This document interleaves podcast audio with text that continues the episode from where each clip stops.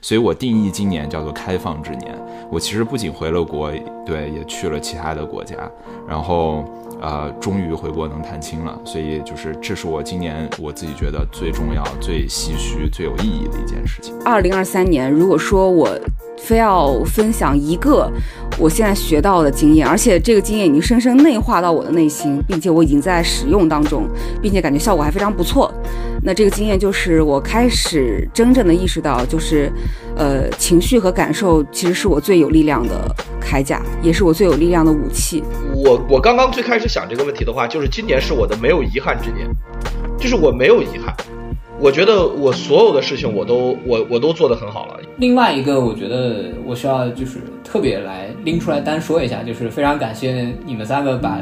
做播客这件事情推出来，我觉得这一年我有一个非常重要的转变，就是开始周期性的，比如说每周或者每两周，逼着自己去想一些问题。明年再做它四十七。好，各位听众大家好，欢迎来到新一期的名字先不急播客啊。我们今天这个录制时间呢，其实已经是十二月中了。按照这个惯例呢，每年到了十二月中呢，各个部门对吧，各个个人或者各个家庭都开始要盘点一下这一年大家都有一些什么新的收获，然后有什么缺失，查缺补漏啊，挂一漏万，对吧？那我们今天呢也是很难得很难得把我们四位主播都聚齐，然后大家一块聊一聊，在整个这一年里面，我们遇到了哪些问题，我们遇到了哪些特别有意思的事儿，或者我们遇到了哪些特别。让让人觉得非常难以克服的困难，然后呢，我们做一些小小的一些总结，希望给大家能有一些呃精神上的一些分享吧。当然，具体问题我们也帮你们解决不了，就是大家听一听，知道这个世界上遇到困难的不只有你们自己。好，那我们首先让大家跟大家打个招呼吧。太安慰了，我的天！Hello，大家好，我是思雨。Hello，各位好，我是刘选鹤。Hello，大家好，我是。名字先不急，播客美西分部啊，向大家汇报 今天的工作。我是郝鑫。这个还要汇报具体的分公司是吧？你这个压力太大了。那那总部是在哪儿呢？总部是在北京吗？肯定在北京啊！啊，那个刘总，记得今年我们这个工作汇报完了之后，把大家的年终奖给大家发一下啊，刘总。你先把诉说的赞助款给打到好吗？对，这拖账拖了一年了都。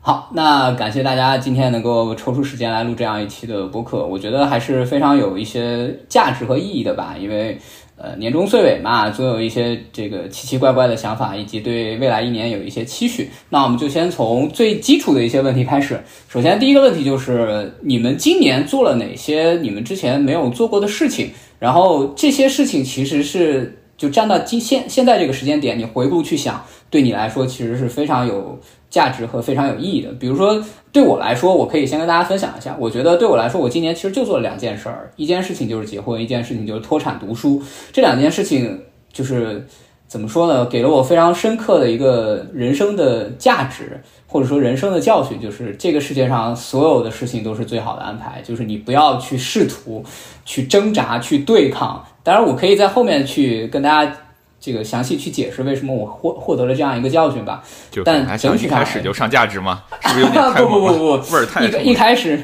一开始可以简单的分享一下。如果把我的整个这个今年分成上半年跟下半年，我上半年就唯一唯一一件在筹备和做的事情就是婚礼。我八月份去日本结婚，然后下半年唯一一件在做的事情，当然其实这两件事在交替的同步在做啊。我其实下半年唯一一件事情在做的事情就是脱产读书。我大概是十月份开始去准备我的签证，然后十一月份啊来到了大美利坚，然后开始这个感受这个回到校园的这种感受，还是非常的有一些有一些让人感觉唏嘘。发现女同学都那么好看，可是都那么年轻。我倒没有你那么肤浅，我我获得最大的感受是，我回到学校之后，生活规律了很多，我的精神没有那么内耗，然后就变得非常有精神，感觉人都年轻了。对，这其实是对我整个下半年非常大的一个提升。对，上半年的提升就是说我开始变得有，我就成家了嘛，就相当于是我有一些家庭责任，我要去肩负起来，这是我上半年收获的最大的东西。然后下半年收获最好的就是说，当你不再内卷的时候。啊，你的人的精神状态会极大的提升，以及你会变成一个非常自信的人。好，那我的分享暂时到这儿，算是一个抛砖引玉。那我们就先这个请这个美西美西分部的同志向刘总汇报一下工作吧。哎，美西分部啊，美西分部今年我自己觉得最大的收获，咱们就问啊，所有的听众朋友们，在座的各位主播，二零二三年和之前的几年最大的区别是什么？经济更差了，开放了，通关了。对，嗯二零二三年和之前最大的区别是开放了。就是其实二零二三年对于我来讲，这个话题怎么是由美西总部的同事提的？哎奇怪了。因为说实话，我其实二零二三嗯年之前的若干年啊，咱们疫情的这若干年，我其实也没有出过美国，嗯所以我其实也没有回过国，我已经很久都没有回国了。所以我我今年其实啊、当然，嗯，之前在准备问题的时候，呃，我们主播朋友也提醒我说，这个可能不不完全是今年啊，但是在我的感受里面，它其实是今年，因为甚至在我的感受当中是。呃，整个开放，整个就是啊、呃解除隔离的那一瞬间，像一像过年一样，像整个一年都完全刷新了这个给给我的这种感觉。所以我定义今年叫做开放之年。我其实不仅回了国，对，也去了其他的国家，然后呃，终于回国能探亲了。所以就是这是我今年我自己觉得最重要、最唏嘘、最有意义的一件事情。好的，那下一香港分部对思雨，哎呀，快，香港你们的业绩今年怎么样？哎呀，其实说来有点感慨。嗯，这么说吧，其实对我来讲呢，今年呃做了很多在世俗意义上大家会认为很棒的成果和这个事情，包括小小的升职加了个薪。包括，嗯哼，啊、包括在香港买了房，哦哟，包括现在呢，肚子里有一个七个月的娃，嗯，都是在父母那一辈，或者说在同龄世俗眼光看来，其实是就是值得打勾，或者是说，哎呦，哎，这个这个这姑你的娘人生清单又打了好几个勾儿。哎呀，完美完美！本期节目到此结束啊，大家欢迎收听。啊！哎呀，但是其实，但是其实个人感慨还挺多的，因为刚才李彤问题是说做了啥没做过的事情，而他们对你就是特别有意义和价值，但实际上整个过程，其实对我来说，我会觉得。嗯，特别是因为我我今天特别巧的是，因为我抽房子和我发现怀娃是在同一天，就那一天其实给我的冲击，它不是说觉得今天多么的幸福哇，什么双喜临门，no no no，绝对不是这个感觉，而那一天当时的一个明显的感受是，你就觉得可预见的未来十年的两座大山在同一天向你倒来。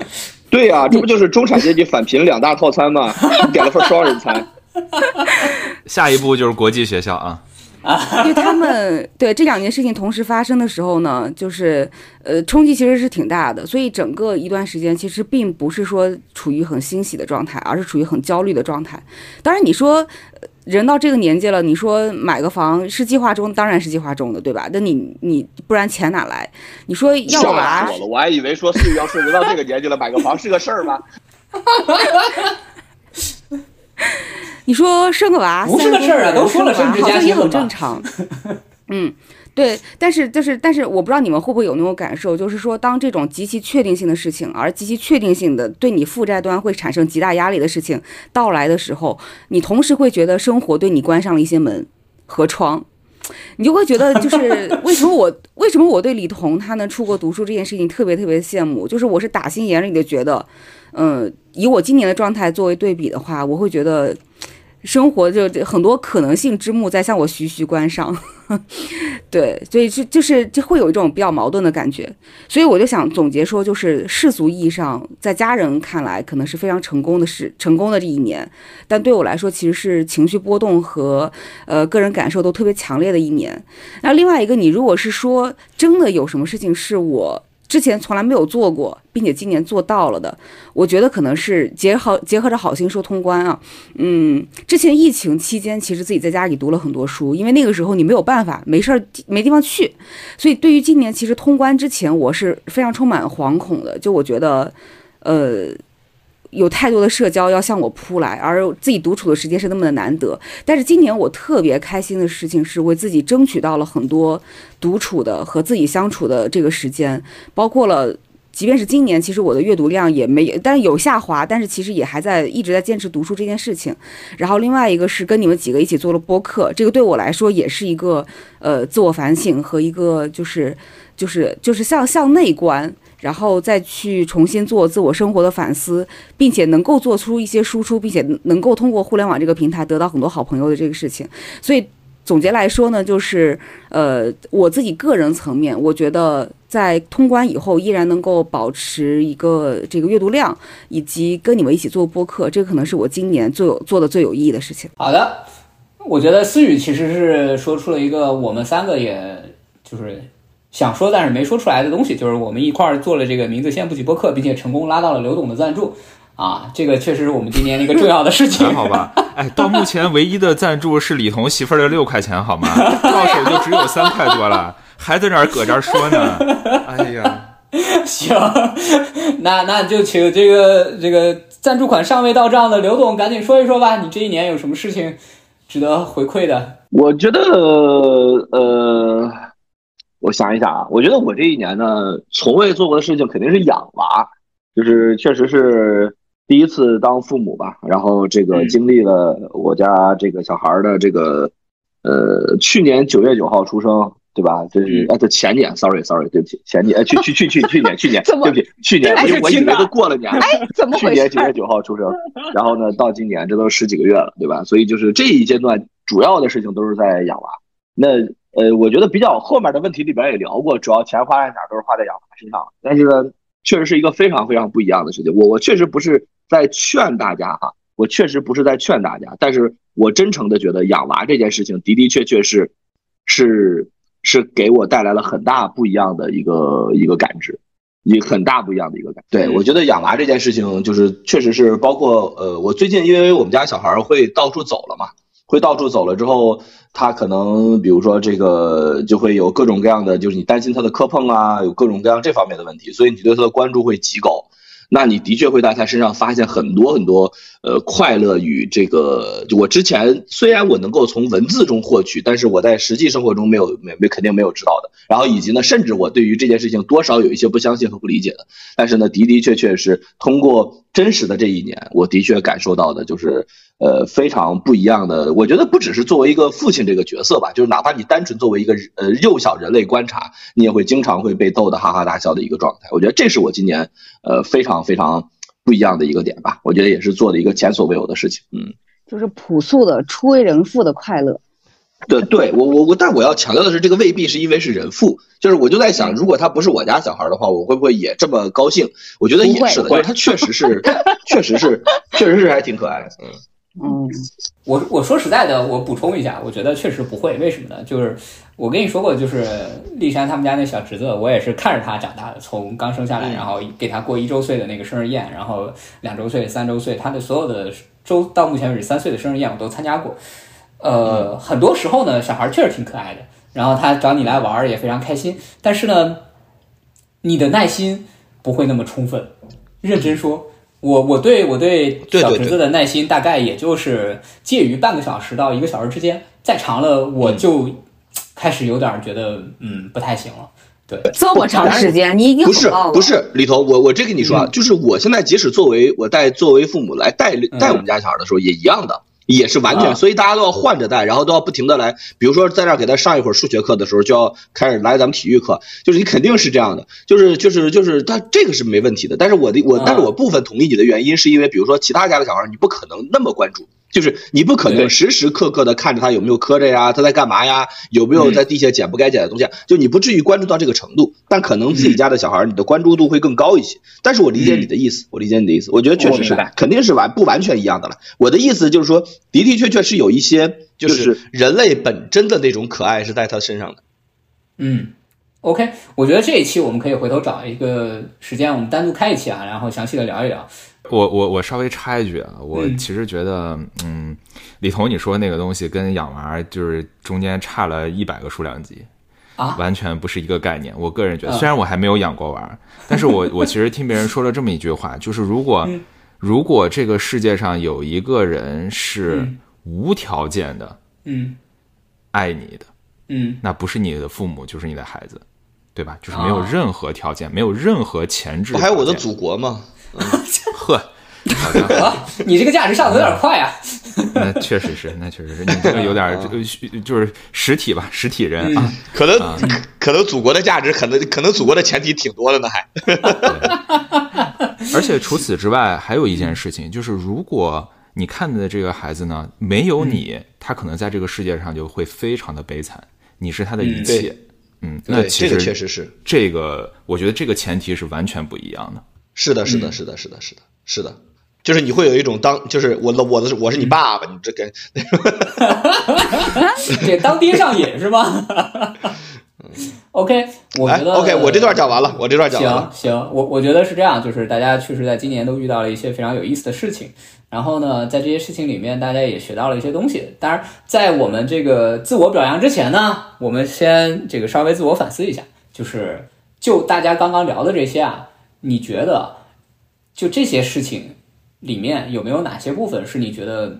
没有做到尽善尽美，或者是有哪些遗憾，或者是说你其实本来可以能够做得更好，或者是你其实想要得到更多，但是就并没有得到的。呃，拿我自己来说吧，我其实有蛮多遗憾的，就是其实也跟好多听众们都分享过了。一个是我在日本的婚礼遇到了台风，我本来是想给我就是给我太太一个非常好的一个体验，就是我们订了很好的教堂，然后台风来了，然后我们的摄影师、我们的什么乱七八糟全都在外岛，然后都来不了，这是其中一个遗憾。当然这是不可抗力，这个没有办法。然后我自己的遗憾呢，就是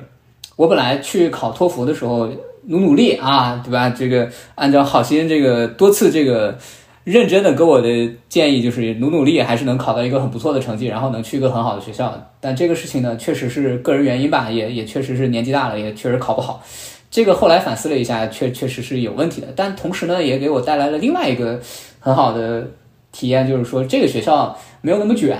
然后呢，我过得很开心。我想了一下，我如果去了我之前目标的那个学校，我估计我这一学期会特别特别惨，因为我大概知道我在那边有一个朋友，他是在那个学校读的读的研读的博，然后我看过他那个状态，实在是 倒吸一口凉气。大概我今年遇到的两个算是遗憾吧，或者是说未未能得到的东西，大概就是这两个，一个是天灾，一个是算我自己的人祸。对，那你们呢？你们在你们今年的所有的这个觉得很有值得纪念的事情中，有没有什么未能完成的部分？来，美西的同志们先讲。啊，又是我。对，嗯，对我刚才其实提到一个对我对我来讲很重要的事情，就是回国嘛。嗯那呃，回国呢，其中有两件事情是非常重要的。嗯啊、有一件事情略有遗憾，有一件事情嗯非常遗憾。有一件事情略有遗憾是什么呢？其实我已经结婚已经很久了，我结婚已经五年了，就是我领证已经五年了，然后我办婚礼已经两年多了，将近三年的时间了。对，但是，嗯，但是我从来都没有在跟父母一起办过仪式，啊。就是因为我没有办法回国，然后父母也没有办法到美国来，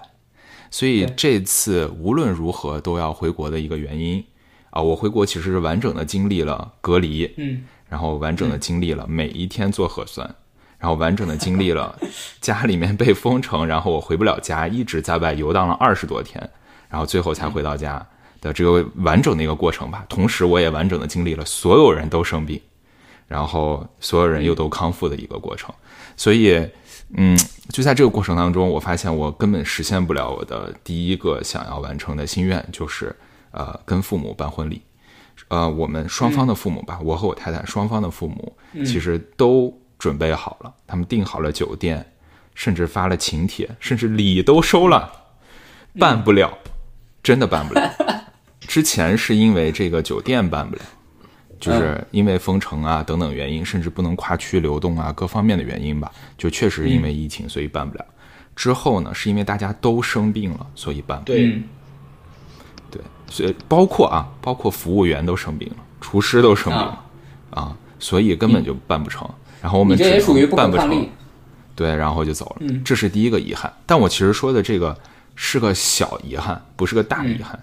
更大的遗憾是什么呢？我其实在这个过程当中送走了亲人，嗯。啊，嗯。对，然后呃，这个送走亲人的过程其实也是非常痛苦的，呃，因为我是相当于眼睁睁的看着新冠病毒嗯。把一个人杀死的，从一个谈笑风生、健康跟我拍自拍的人，到棺材上面的一张照黑白照片儿，这个过程总共持续了四天，嗯，只持续了四天。天哪，嗯。所以，所以我其实觉得，就是为什么我会觉得这一年啊，是从嗯。那一刻开始的，就是因为它对于我来讲是一个非常重的分号，或者说是非常重的一个分段落的一个分段符，就是在此之前的世界和在此之后的世界真的会有点不一样。嗯。对。嗯，所以嗯，就是如果说这个是个更大遗憾的话，它的另一面可能也是一个更大的幸运，就是如果我没有选择在那个时候顶着对，啊，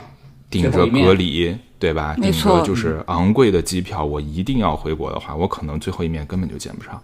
对，嗯这是一个大概率会发生的事情。对，但是其实我是陪伴在身边的，走完这一段的。我觉得我还是在遗憾之中非常非常幸运的一年。所以其实如果让我回顾这一年的话，我很多事情其实都记不清楚，都想不清楚了。但是啊、我觉得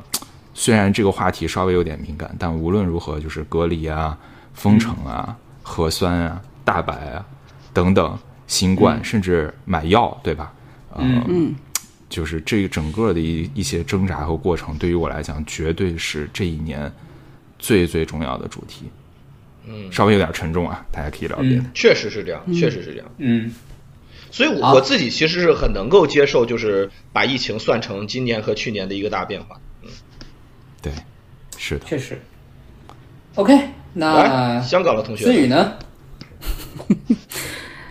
哎呀天呐，我都不知道该该不该说，就是，呃，就是本来我对疫情这块的记忆都已经快要就淡化了，但是刚才好心这样一讲，我觉得我一下子就把我勾起了我自己在年初，因为年初、呃、刚通关，然后那个时候就是已经整体阳了一遍，然后那个时候后面我就回老家嘛，回老家去看呃爷爷奶奶、外公外婆，因为我去年是没有回去的，就是因为疫情的原因，然后我印象特别特别深刻，就可能是今年我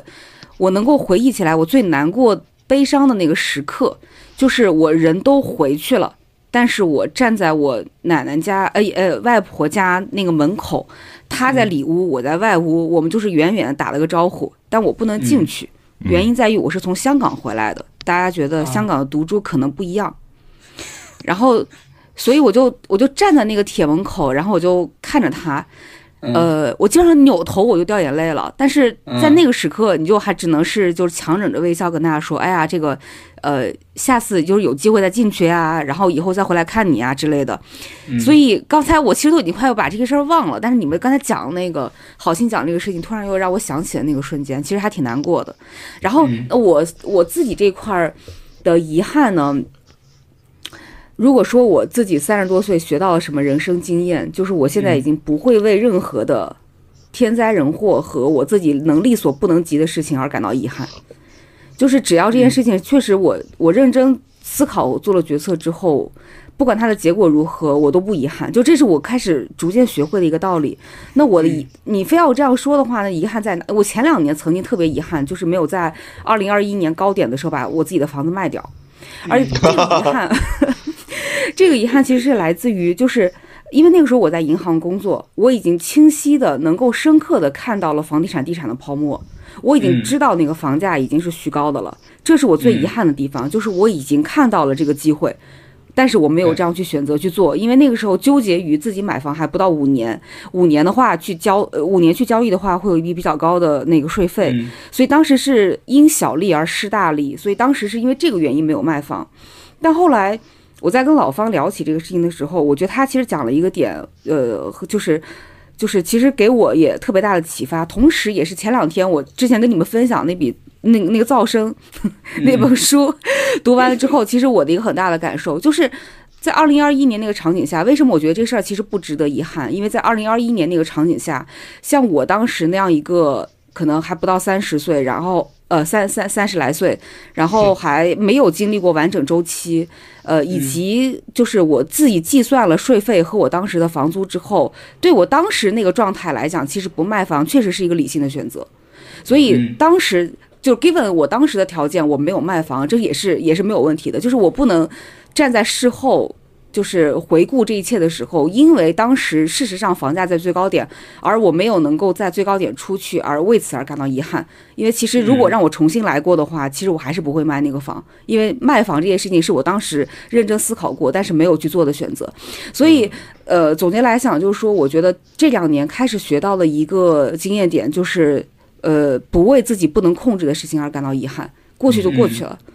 那你如果当然你回忆起来以后，这个对我来说是一个经验的总结，可能在下一次周期来临的时候，我可能会做出更明确的选择。但是在当时那个状态下，其实没有什么好后悔的，哪怕我其实没有在房价最高的点把把房子卖掉。嗯，确实，对啊，我觉得思雨说的很对啊，就很多时候呢，其实本来这个是我下一个问题想要去问你的，就是你最后学到了什么东西。当然你提前说了，我觉得也没有问题。那还是接着接着先让选赫把他的讲完吧。就是你觉得你今年有没有什么觉得没有做到位的啊，或者是想要缺位可得的呀？就是我顺着思雨这个说啊，其实呃，我我刚刚最开始想这个问题的话，就是今年是我的没有遗憾之年，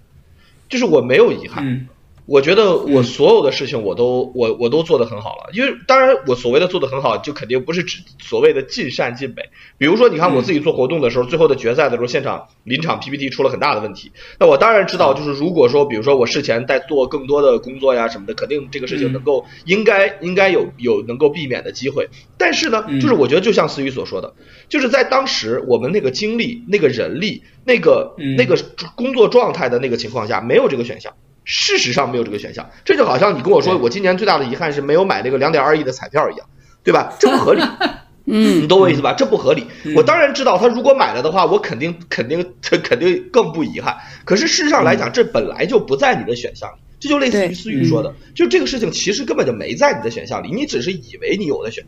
但事实上来讲，根据你当时的认知，根据你当时的条件，根据你当时对于生生活的认识，这这本来就不在你的选项里。你只是事后看，你发现哦，这里有个隐藏选项，这不叫遗憾。我觉得这对于我而言不叫遗憾，对不对？这这那不然的话，我们每天都遗憾，每一次彩票开奖我们都遗憾一遍，对吧？这不就我觉得这不叫遗憾。所以我确实觉得，我觉得今年对于我而言是没有遗憾之年。我觉得我所有的生活我都非常非常满意。就是我我是很很嗯，就是我觉得我所有的决定做的也基本上都是对的。我没有说事后看来之后觉得，除了买 A 股之外，没有任何事后看来觉得当当时绝对不应该这么做的决定。而且就是就就算是买 A 股，我也会觉得没问题。当时我的认知，你让我放回去再来一遍，你只要不开天眼，我肯定还是买，只不过可能换一只股票买，但是我肯定还是会做财务上，就是还是会会做这种风险上的这种投资。所以的话是一样的，我我觉得我今年做的所有的决定都是都是方向上都是正确，当然过程中都有不尽善尽美的地方，但是我我我自己对于我今年的认知，我觉得我今年是没有遗憾之年。So far, so far, so far, so good。行，那我觉得你还是挺乐观的。怎么说对呢？，我是真的。嗯，就我我也是没想到，就是在 今年的这样一个经济状况下，我没想到你对于这整个的这一年的回顾竟然是如此之乐观。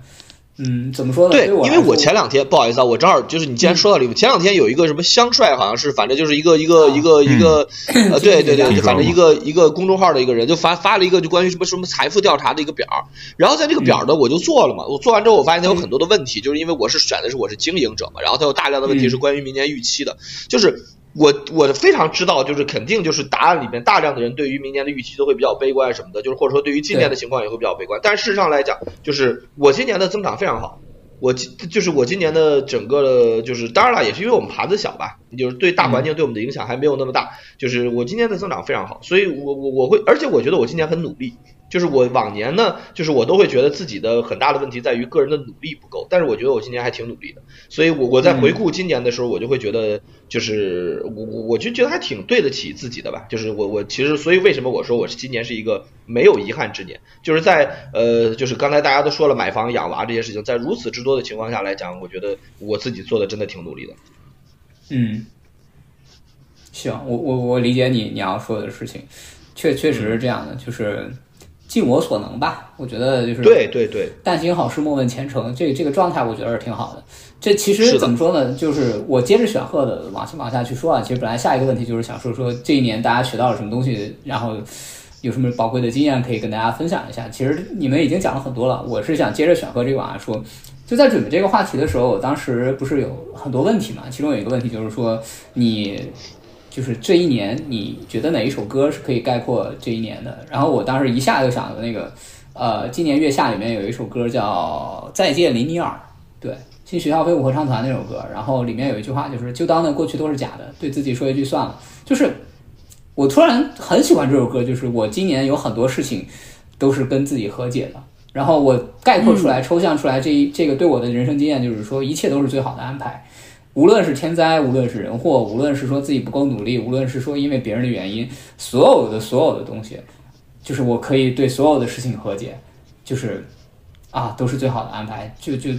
所有的我遇到的所有的事情，见到的所有的人，得到的所有的结果。啊，OK，就是就就已经是最好的安排了。你不要想着说说一定会，万一有哪个变量改变一下，然后就不一样了。没有，真的是没有。但行好事，莫问前程。我觉得就是刚刚选和说的这个，这是我这一年学到的最多的东西。嗯，好，然后但这好难呀！说真的，童爷，就是我，我觉得可能对对我来讲，我刚才听你讲这段，我就觉得，嗯，我我我到三十多岁，可能还会有很多的害怕。就是我觉得呃患得患失肯定是大家一直，嗯，我觉得可能或每个人都或多或少心里面会有这个状态。但我觉得我三十多岁，我真的真的害怕，我害怕一些，呃，天灾人祸。呃，就是我不害怕自己的努力，就这个是我能够嗯把握的，但是我害怕天灾人祸，害怕那些小概率事件的发生。嗯虽然我知道它是小概率事件，我也不应该为此而感到纠结，但是，嗯嗯、你有时候就会觉得，就是因为你你小概率事件开始在你身边发生的时候，你就觉得这个事情离你好近，很近。呃，嗯所以我觉得我我很难安慰自己说一切都是最好的安排。我觉得这个太难安慰到我，呃，嗯特别是就比如说我去年住院，假设说就是也也嗯这虽然不是今年的事情，但是去年住院，当时问医生的时候，医生说他就是小概率事件，就这种事情我无法。嗯我到现在我都无法说服自己说这是最好的安嗯排，这这他妈是什么安排？这就是老子经历的劫好吗？就是 嗯 但是，但是，但你反过来说，就是有了害怕也没有办法，因为你怕不怕，它都有可能会发生。对，那你就只能是说，就是那个事儿发生了以后，想办法怎么去解决。嗯，但是怎怎么说呢？我之所以这样一段表达，是因为你知道吗？一切都是最好的安排。这个话我听着有点过敏，就是我啊浑身起鸡皮疙瘩，我就啊，太太不能接受了。我我不能接受一切都是最好的安排，嗯就是我其其实我我可能心里这句话面人定胜天那个地方还在还在战胜中，嗯，这样。其其实我这句话侧重的是结果，这句话侧重的不是说你的、呃出发点，侧重的是结果。你你说的我可以理解，就是你可能会为更多的事情多去做一些准备。这这个事情我也是反复的在跟我的太太，包括我也跟你们去聊过。我说我在准备脱产出来读书之前，我是预留了很多退路的，包括我出来读书，我也是有很多条路在预备着的。虽然最后选择了一条呃，也不是未曾设想道路吧，就这这条道路其实不是我的 Plan A，甚至不是我的 Plan B。就我现在在读书的这件这件事情是我的 Plan C，但是我同时也预留了别的退路在在等着我。这个我觉得可以理解，就是我们需要一些多一些想法，多一些退路去抗抵抗这个不确定性。我想表达的一切都是最好安排，是结果，就是当你做完了所有的事情，最后的结果落定，尘埃落定的时候，最后那个双色球七个球出来的时候，你要接受它，不要想着说，哎呀。我当时就差一点点，我当时再多背一个单词，我当时就是多看一下天气，不没有，就很多时候你会发现，当这些事情最后尘埃落定的时候，就是这样的，接受它就可以了。其实就是当时你其实没有这个选项，对，就是这样。哎，不要因为过去，嗯，那我问一个问题，我可以换个问法啊，嗯，就是过去这一年，你没有做过一些自己特别后悔的事儿吗？李彤可以先说。嗯，我先说，就是站在现在这个时间节点，我去回溯这一年，没有，就真的跟选赫的那个状态是一样的，就是说我回头去看，可能我当时在怎么怎么样，就这种所谓的假设性问题，其实都没有选择，就最后一定会变成这个样子。就认真的要去后悔的话，没没得后悔的，因为你的综合性条件太多了。嗯，你当时受到受至于客观条件什么的太多了。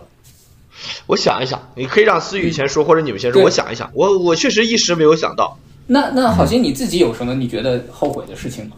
我完全没有。我你知道吗？我我在其实这个我这个状态并不是我到了三十多岁才有的。嗯，我我其实，在大学的时候二十多岁，我二十出头我就已经有了。对你之前说过，你觉得每一步都很幸运，因为我我第一次被问到这个问题的时候，我真的嗯仔细想了很久，我还是想不出来到底有什么事情值得我后悔。对，所以、所以我其所以所以我其实始终啊一步一步走过来的时候，我每一步都是这样的，我真的想不出来到底有什么地方我应该后悔。对，所以、就是你们在聊这些东西的时候，今今天这一期感觉鸡汤味儿有点浓啊。但是我我我我我我问这个问题的主要原因就是想问大家这个，就是你如果真的有所以所以你觉得是因为我们我们年纪大了，然后跟这个世界和解了，然后大家在精神上躺平了？不是我我我其实好奇的是，为什么你们才和解？我怎么感觉我好像早就和解了？我我觉得确实是这样的，因为我们在二十多岁，就至至少我个人来说，我在二十多岁的时候，包括像我们当时读大学的时候，我是完全不能跟自己和解的。我在非常非常哎呀，我觉得归根结底就是因为那个时候，不是那个时候大家就是人定胜天的感觉强，是的就是就是感觉自己什么事儿都能做，然后什么事儿都能够做成。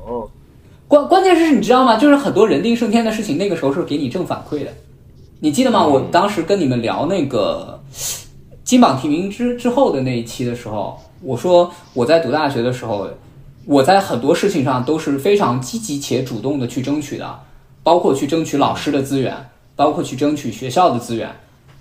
我那个时候就觉得说，我只要积极争取了，很多东西就能得到。对，刚才好心这个问题，你们刚才问完以后，我就我就一直在想，就是我我我的感觉是我应该有点事儿能后悔，嗯但我想了半天，我确实没有想到有啥事儿后悔。对我比较接近于思雨这个状态，我可以后悔，比如说投了太多钱买港股。行，那既然没有什么后悔的，那我们就回到这个学到的东西。那你们这一年学到了哪些宝贵的人生经验？就是换句话说，这一年你们接受了哪些社会或者是说生活或者说工作给你们的毒打，然后让你觉得嗯，我成长了。那思雨先开始吧。嗯哇，这个话题我太有表达欲了。嗯嗯，我觉得我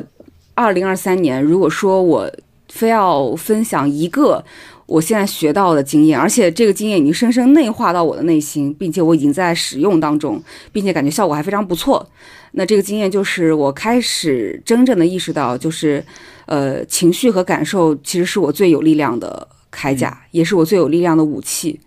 我这样说，其实呃，不只是说它只针对我个人。而是一方面吧，分两个层面。第一个层面就是说，呃，承认、保护和呵护自己的情绪这件事情非常非常非常重要。而这件事情听上去其实很简单，但说实话，我在自己之前年轻的时候，反而这条是忽略的，因为那个时候可能是受到从小的教育。受到社会期待的影响，呃，受到了一些自我的要求，你会把自己的情绪和感受这件事情往后放。然后你会把呃，比如说目标导向，然后你会把别人的情绪和别人的重要性放在你自己的事情之前，呃，而且你可能会有的时候有的情绪你不去识别也不去表达它，但是开始我今年。呃，特别强烈的，其实最初是开始来自于读书，然后才让我意识到这个问题。但我实践以后发现，确实是这样，就是有很多情绪，你其实一旦有了，它是你本能的反应。这个事情是身体是无法骗人的，就是你对待一个事情的态度，你的情绪和你的感受是你本能的反应，而这个反应它其实有的时候是在保护你。就一件事情让你特别反感、特别难受、特别拖延、特别抵触的时候，其实它是能够告诉你很多信息。而如果把它一致的压制下去，把自己的情绪和感受放在别人的情绪感受之后，反而这个部分的力量其实是很难以展现的。而我这么说呢，其实听上去好像。嗯，如果把自己的情绪放在第一位，听上去是一件非常自私的事情。但我实践下来发现，就是好好的去保护和呵护自己的情绪和感受，反而这种自私的行为，其实让我变得更好相处，嗯，反而变得就是你你自己对外打得更开了。我自己对此的总结是源自于你承认和呵护了你的自己的情绪之后，就你自己是首先是被保护的，被你自己保护的，然后你自己才能够变得更强大，你才有更多的心力去应付外界。否则的话，其实你面对外界的刺激，你有的时候的反馈是，呃，虽然你是压制了你的情绪，但它其实会影响到你的直觉和影响你的判断。这是第一点。第二点是，呃，我说情绪和感受是我最最好的武器，不只是针对自己，而是我在沟通当中，其实我发现，承认别人的情绪，理解他人的情绪，或者我关心别人，从情绪和感受入手，呃，从从情绪入手，从感受入手，这件事情会让我。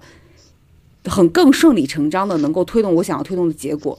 这件事情听上去可能会有点功利，但确实很好用。就特别是在工作当中，比如说那些我不是特别 care 的人，就他可能除了工作之外关系之后跟我就没有什么关系了。但是如果我真的想达到某一件事情，但是中间可能会因为各种各样的原因，其实没有达到这个结果，我发现就是承认他们的需要，承认他们的情绪和感受这件事情，会帮我更快达到结果。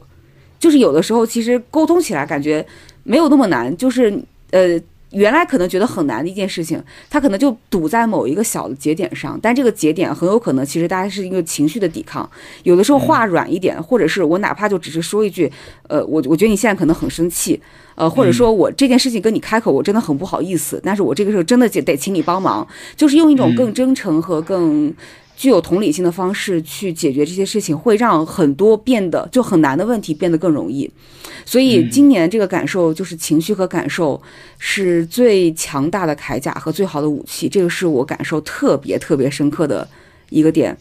然后，如果还想再分享另外一个经验的话，就是我觉得我二零二三年或者二零二二到二零二三年，我真的深刻的感受到了周期的力量。嗯，这件事情其实对我觉得对于我们这个三十出头的人来说是很难得、很宝贵的一件事情。原因在于，其实，在我们工作的这十年里面，我们其实见证的是一个单向的、纯增长性的一个市场。确实，嗯，那那个时候，大家对于自己未来的预期，对于自己的能赚钱的预期，对于自己整个社会的行业的经济的发展的预期，其实都是假象的。那包括像现在，你如果去看很多人，比如说他会拉说什么过去五年、过去十年，你都会觉得这样的历史其实它是它可能可有有参考性，但是问题在于它都其实还在同一个周期当中。但我觉得二零二三是一个。让我开始去思考周期和开始关注周期的这个事情。除了当时刚才我讲的房子，当然这房子这个是一个，因为你自己个人投资或者股票是你自己个人投资，你直接能够感受到的。然后经济的大环境是你能够直接感受到的。甚至我跟我的朋友在开玩笑说，我说现在我去买一个美元的货币基金，能够有百分之五以上的收益，这个事情够我吹很多年。就是我可以跟我的下一代、下一代的人。吹牛就是说，当时我是经历过这个加息整个加息周期的，所以其实不管是我们曾经所熟悉的所谓的全球一体化，还是我们熟悉的一个单向度的经济的单边增长，嗯，我觉得这个周期其实都已经过去了。那接下来其实对我们未来的选择来说，过去的十年只能是作为一个参考，但它已经不是一个可以线性外推的一个历史。嗯，所以二零二三我觉得是，嗯。第二条，我觉得我自己被社会毒打学到的一个经验就是，就是不要小瞧周期的力量，做顺周期的事情。嗯，哇，听着好鸡汤啊！但是真的是我最大的感受。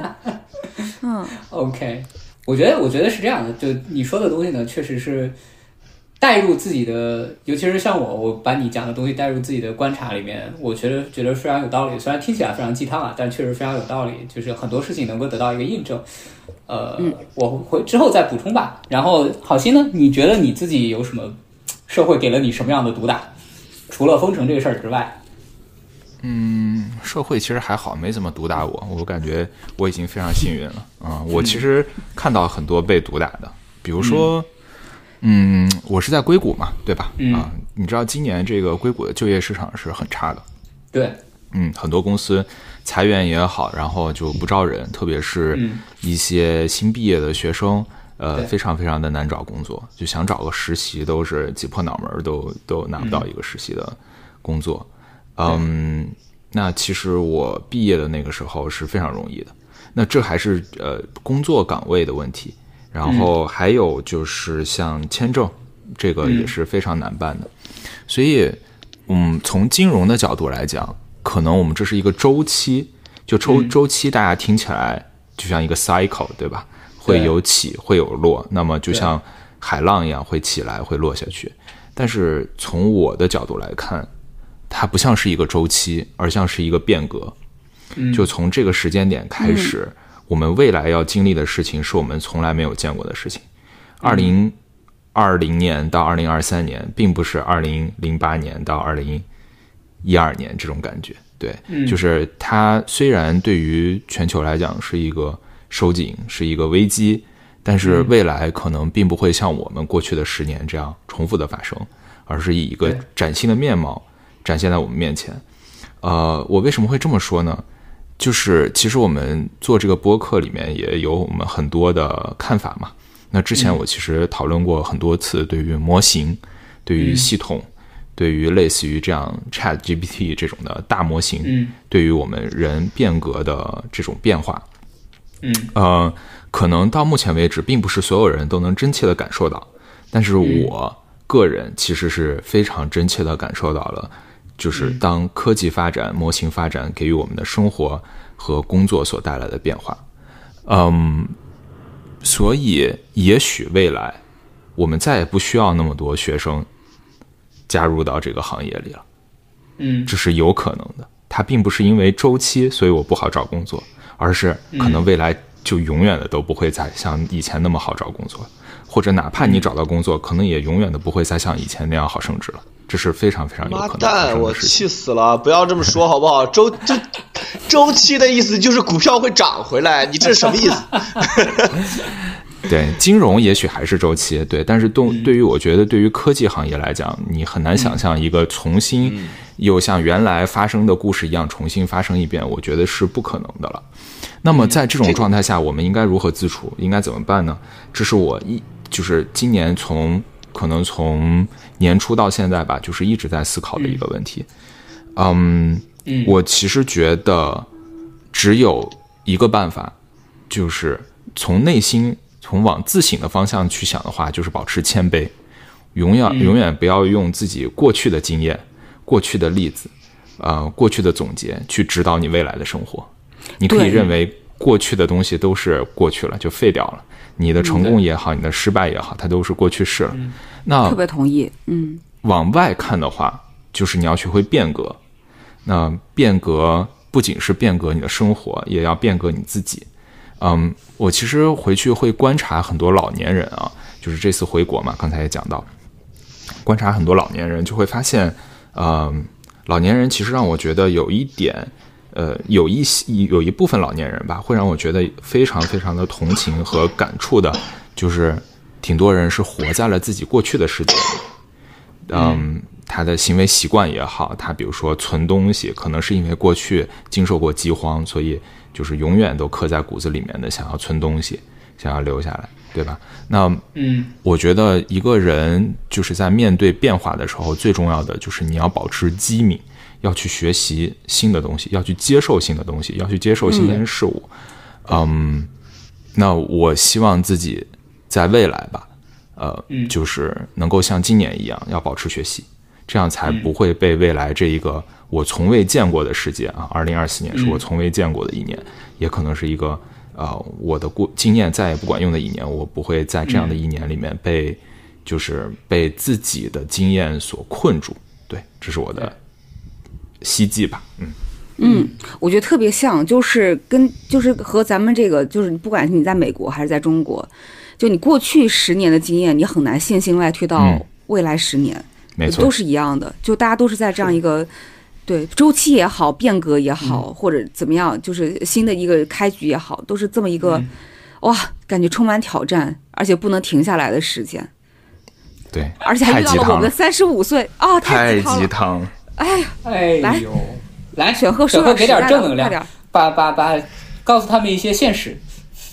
不是我我我我没有什么事，我我就是觉得是就是今年 我今年社会对我还挺好的，他没有没有毒打我，他他没有毒打我，他他还可以，他对我就是，嗯呃，我今年，嗯，我觉得可能，但但是我确实听完刚刚两位老师的分享啊，不是，我确实觉得自己学到很多东西。我就是比如说刚才好心说完这个之后呢，我就在反思自己，的确这一年 ChatGPT 说了这么久，我自己到现在都没怎么好好用过。然后呢，这个呃，我的确也是会本着在这个过去经验，我觉得 A 股一定能涨回去的这种心态，不断的加仓。嗯、呃，但是呃，确实是啊，但我我我觉得我去学到很多东西，但是我在自己想有没有社会毒打我的，我确实觉得我我没有被毒打。我觉得我今年呃，如果说你让我觉得我学到什么的话，就是我觉得要呃要去要去保持一个饥渴的状态。我觉得我今年这个地方做的还是不错的。我觉得我今年之所以能够在各方面比较满意，或者说我自己的评价是自己还比较努力的一个原因，就是因为我觉得我自己一直在保持一个比较饥渴的状态。虽然这个这个是一个就是什么 stay foolish, stay hungry，对吧？但是 但是就是我我怎么了？就是是这么说的吧？反正就是我确实觉得我确实还没问题。啊、我确实保持了一个比较饥渴的状态，然后包括呃，就是追求在公司上的就是经营上的增长，然后追求在公司上经营上的投入。就是我其实，在那就是我我我其实早年间是没有这样的感觉的，但是我今年其实不断的在，包括我跟你说，今年我在我在公司里边都开始就是月会、周报，嗯然后就把这些东西就是。就当成就是所谓的变成了自己原来讨厌的人，就是我觉得之所以嗯就是我，然后不断跟他们强调的就是我们要走在行业的第一位，就是我们要要要要要把眼光放在未来五年这个行业的发展，而不是想着就是今年的问题。所以其实我觉得这样的东西是我今年呃我自己呃无论你说经验也好、教训也好，或者说比较大的改变也好，至少我觉得在经公司经营的层面而言，我我开始把眼光放得更长远来去看更，嗯。因为我觉得很大的一个原因是因为我们公司今年稍微人员上稍微做了一点扩张，我把我更多具体的业务分出去了，我自己具体的业务，嗯于是我有更多的时间来去呃就稍微做一点宏观上的思考，对对对对，思考思考的东西，所以我可能能够做到这件事情。我觉得这个就是我今年可能能给给大家的分享和收获吧。我觉得结合着上上前面两位老师说的，就是如果过去的十年的时间 怎么了？如果过去十年的经验不管用的话，那不妨就是我们就要更注重的就是要把眼光往长远放。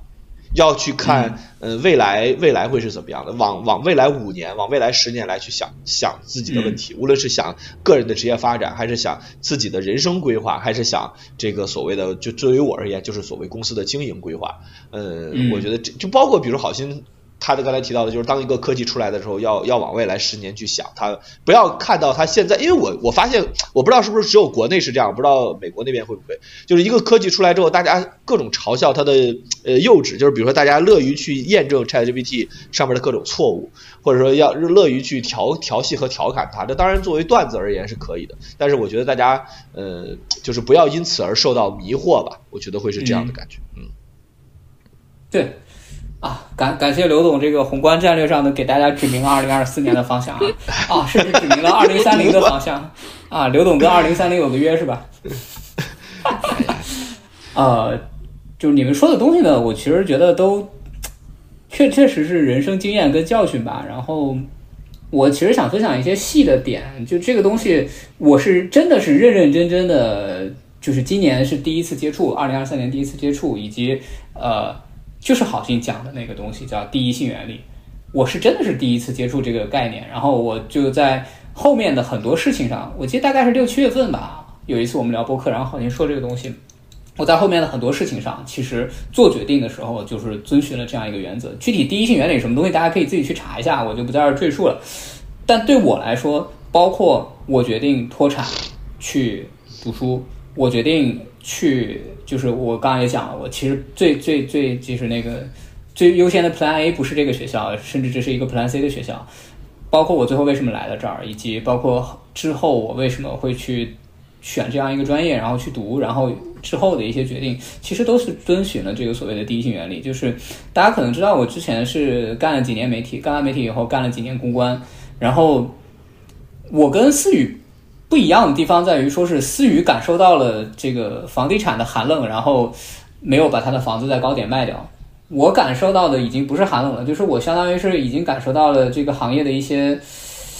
啊，已经是动起来了，就有点像那种什么 Winter is coming 那种感觉，就是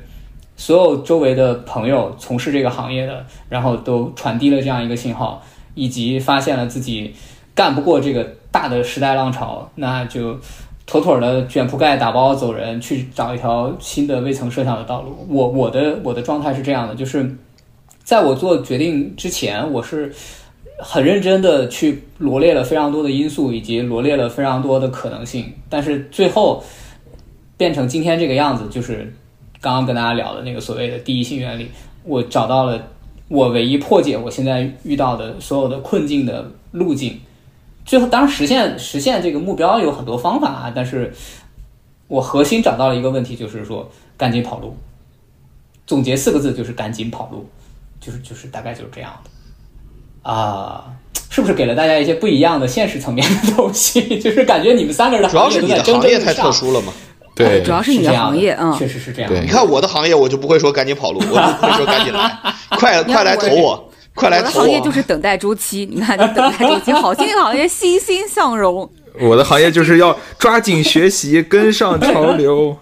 不能落伍。确确实是这样的，确实。从某些层面来说，我其实也算是在在寻求转行吧。从某些层面来说，也是这样。嗯，OK，那我觉得学习到的经验教训呢，就是一方面，然后另外一方面呢，我觉得可以聊一聊大家，呃，现在的一个人生状态吧。就大家现在处于不同的人生状态，大概有一些不一样的体验，尤其是像这个大的生活状态的转变，像这个小贺从这个没当过爹，然后转变成当过爹。然后像我的话，我是从这个一个已经干活打工苦逼了十年的人，然后突然间又变成一个学生。然后包括像思雨跟好心也有一些生活状态的人生状态的转变。那你们觉得这个人生状态转变之后，跟之前相比有什么不一样的地方？你可以比较的远一点，跟二十岁来比，或者说跟比较的近一点，跟去年相比。那就思雨先开始。选贺先开始吧。好，那选他不说择先开始。嗯对，嗯，我最大的人生转变肯定是肯定是就是家庭身份上的嘛，就是在我在比较密集的阶段，就是结婚啊，然后生孩子啊什么的。嗯呃，最大的转变就是肯定是生活的客观的节奏变得就是没有之前那么自由了。呃，然后我我现在每天的生活基本上都是七点多钟我就起床了。然后这个起床完之后，我就会来公司，然后呃，就就就可能有的时候八点吧，反正就来公司，嗯公司之后呃做点工作，然后还会甚至还会锻锻炼。这个是我完全我我觉得这么说啊，我在二十来岁的时候，我可能认为这应该是我六十多岁的生活，我或者说我认为我六十多岁都不会过上这样的生活，但事实上来讲，现在是这样的。然后我每天我们就是因为六就是孩小孩睡得早嘛，所以的话嗯我们基本上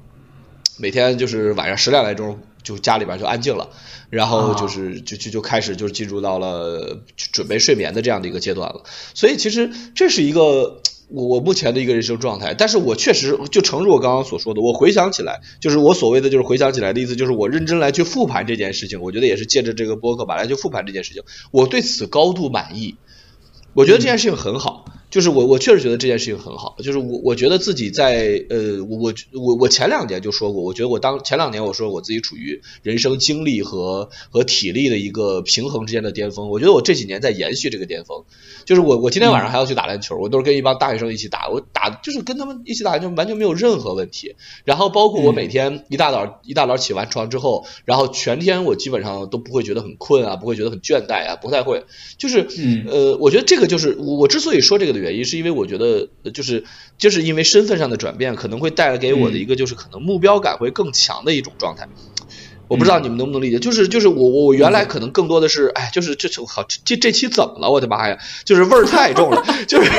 就是 原原来我可能会觉得自己更多的时候是为自己而活吧，可能但是现在的的确确我会觉得我我也不至于说我是为小孩而活，或者为为我太太而活，或者为我家庭而活，也没有这么重，但是我确实会觉得 OK，那有些事情。我原来绝对不会想着做，但是呢，现在我我确实会开始想着，OK，我要做这件事情。包括我刚才说的保持饥渴，包括我刚刚说的就是那种，呃，就就就就这样的情况，我觉得我都会有很大的转变。这是一个我觉得。然后第二个事情就是我其实说了挺多年了，就是我开始一直在为自己的养老做准备。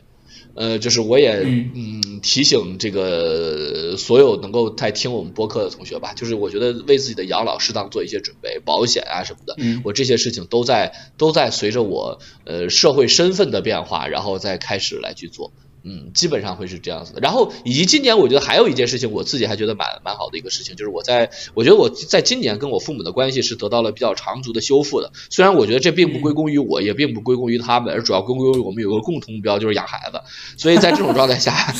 就是我是觉得我们的我们的关系得到了长长足的进步。对，基本上是这样子。嗯，OK，好，那好心呢？哦，嗯。我觉得这个是个好问题啊，其实，呃，也结合到我之前跟大家分享的，嗯，一个悲伤的故事吧，就是我其实见证了自己的亲人，就是我姥爷，呃，完整的一个去世的过程。然后，当我姥爷走了之后，我姥姥其实也是在同一年走的。然后那个时候我没有机会能够回去，我忽然发现我妈妈没有爸爸妈妈了。啊，我我能感同身受。对，我发现我妈妈没有爸爸妈妈了，然后。我太太的妈妈，其实就是我太太的外婆，也经历了同样的事情，所以我们其实回国那个时候送走了两位老人，然后我发现我太太的妈妈也没有爸爸妈妈。嗯嗯，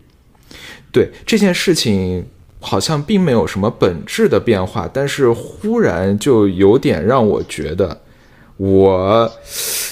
没有姥爷姥姥了，你知道吗？就是我变成了中坚力量。对，嗯。是这样的，就是那一个象征感特别强，我变成了一个中坚力量，可能是这个家庭里面的中坚力量。就是，嗯，我在考虑父母养老的事情，我在考虑自己养老的事情，我在考虑下一代的事情，我变成了一个承上启下的人。这个角色忽然间发生了一个变化。我觉得选赫的体会可能会比我更明显一点，因为选赫是真正的启下了。对，就是他会，他会有一个人，就像我刚才说的，有一个人，他是完全的呃依附于你，依赖你，对，依赖于你的，那这个责任感会更加的强。对，所以我觉得，就这一年会让我觉得有责任啊，就不仅是我自己要怎么活，然后我自己的人生该怎么样，我想要去玩什么等等等等，呃，更多的是想到会会想到别人。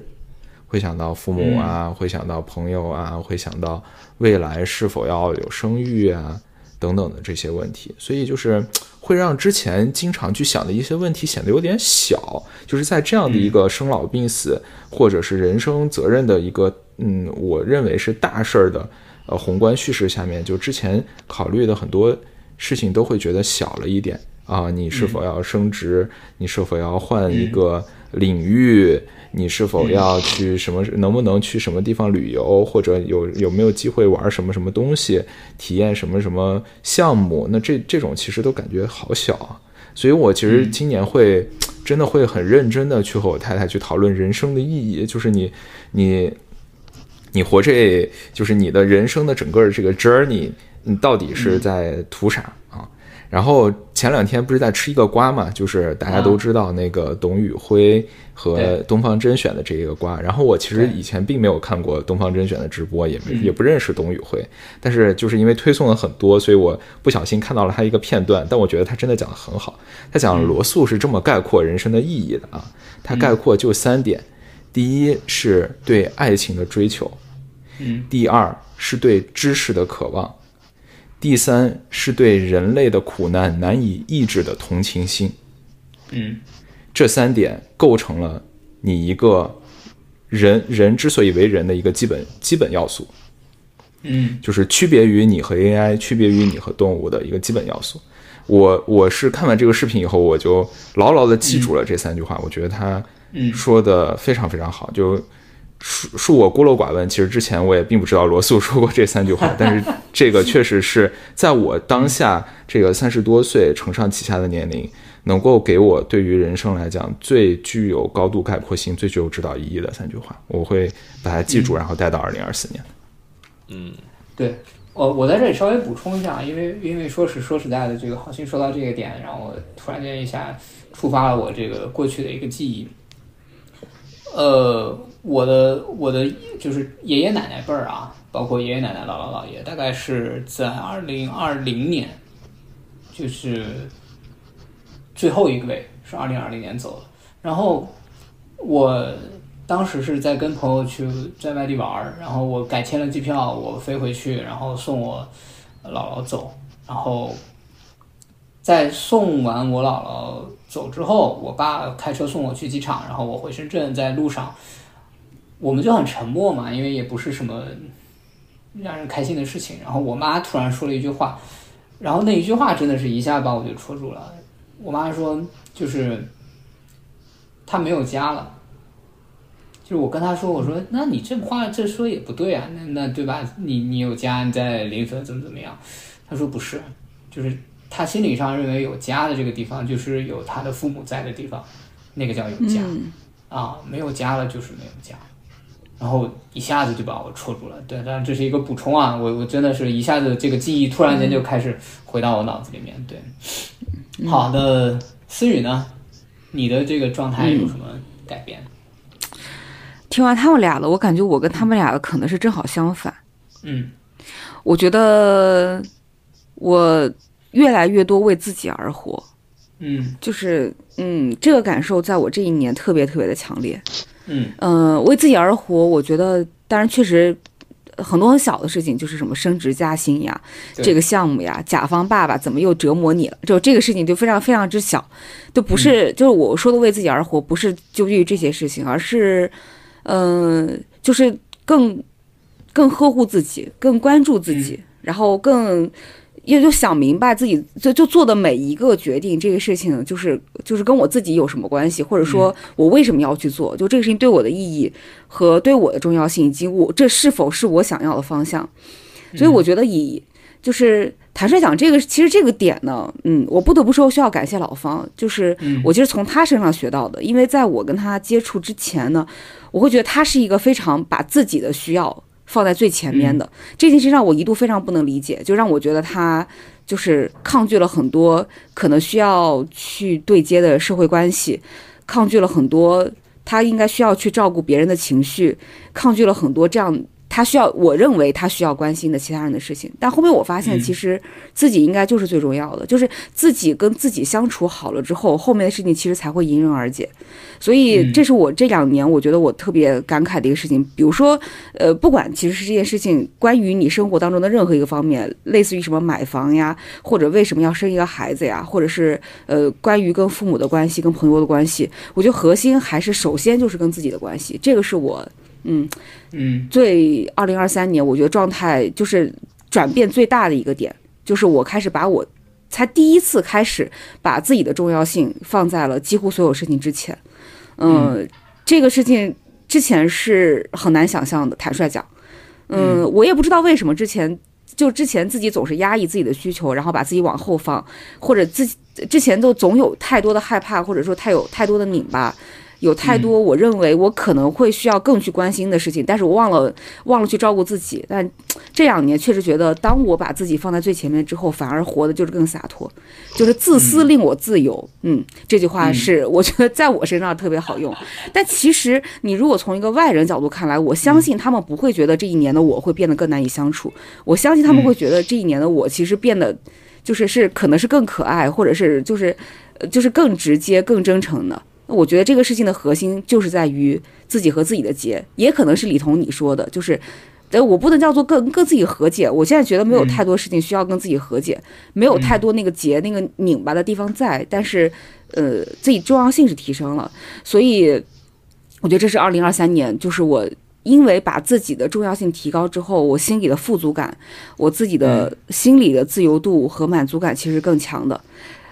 包括我觉得我能够得以去运动，得以去读书，呃，看书，然后得以去、去尝试跟你们做播客，尝试去拓展更多自己的兴趣，然后更关心这个世界，然后更关心很多可可能跟我生活完全不相干的事情，都来自于心里这种富足感。这个富足感让我觉得很满足、很宝贵，也很珍惜。但确实，我得说，坦率讲，我觉得就是我能够得以做这些事情，我特别特别需要感谢，就是有因为有身边有太多的人帮我负担了这一切。比如说，就我妈妈最近在跟我一起生活嘛，她在帮我做饭呀，然后再帮我们就照顾我们的饮食起居。这个事情是属于我觉得，如果我每天要忙于这种鸡毛蒜皮的事情的话，我很难有那么多的时间去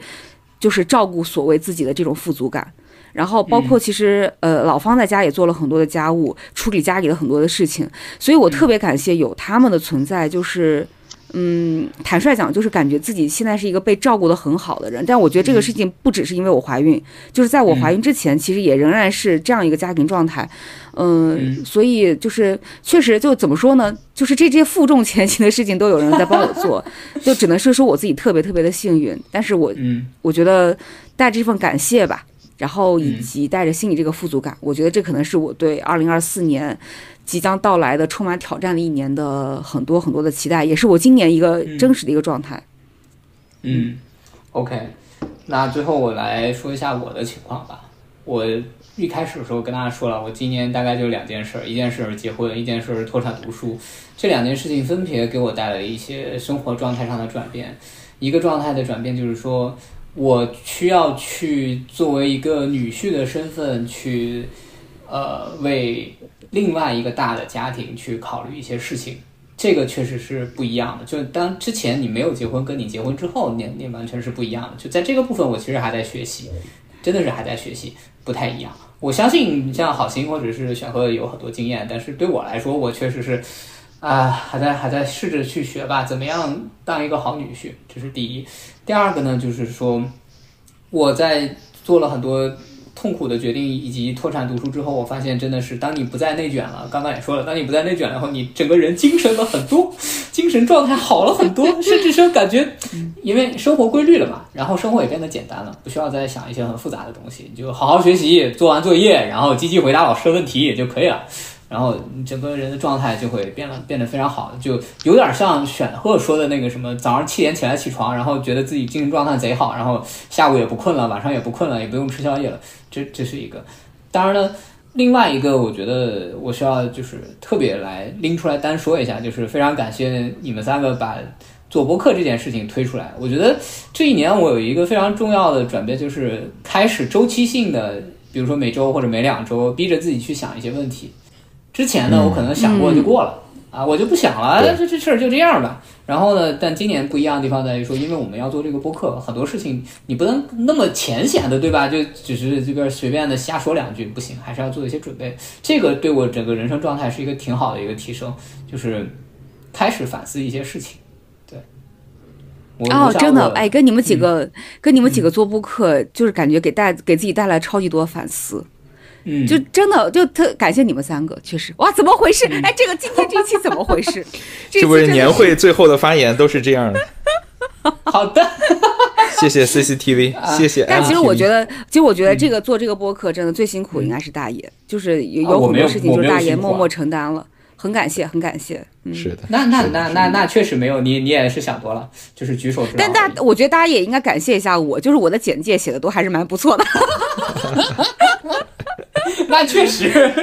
那那你怎么着？每个人都要提点贡献吧？真的是不要搞这种事情，分猪肉的你。选赫适时的把钱结一下，好吗？打过来，对这，个播客就缺你这笔钱了。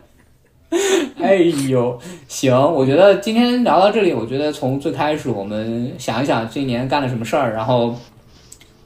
去反思一下有哪些好的和坏的地方，有哪些遇到的困难，以及我们自己的解决之道，以及受到了哪些教训，获得了哪些成就，以及对于未来的一些展望，我觉得蛮好的。就是年终岁尾嘛，大家总要去复盘一下。然后呢，就是开心也是一年，不开心也是一年，总要过年的嘛。过完年之后，明年又是一个新的时期。无论是明年你觉得它是一个周期性的这个 circle 也好，或者是你觉得明年是一个 revolution 也好，或者是像我这样的，我觉得我的行业明年要完蛋了也好，我希望大家明年都能有一个崭新的，然后有一个人生状态，然后去面对二零二四。希望大家二零二四都过得开心。好，那今天就先这样吧，感谢大家，拜拜的。拜，拜，谢谢大家，拜拜。见大家二零二四快乐。对，明年再做他 CCTV。话不要说太早了。荒凉一梦，归于平庸。谁不为几斗米折腰？无关紧要，自然就好。